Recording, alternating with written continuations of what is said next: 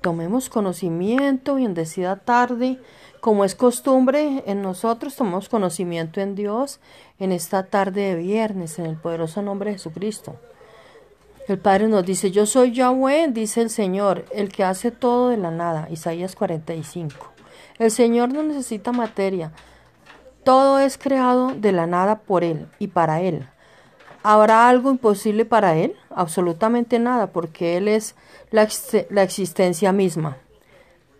El amor de Dios es misericordioso, que a pesar de nuestros pecados, mientras haya un arrepentimiento genuino, alcanzar, alcanzaremos el perdón. La oración es la llave que nos conecta a ese arrepentimiento y al amor incondicional de nuestro Padre amado, donde sobrenaturalmente Dios nos va transformando para con misericordia poder otorgar el perdón a quien no lo merece y poder liberarnos también de nuestro pecado. En 1 Corintios 13 encontramos, el amor es paciente, es bondadoso, el amor no es envidioso, ni jactancioso, ni orgulloso.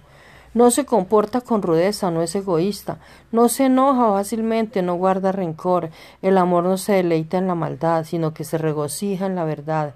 Todo lo disculpa, todo lo cree, todo lo espera, todo lo soporta. El amor jamás se extingue. En el nombre poderoso de Jesucristo.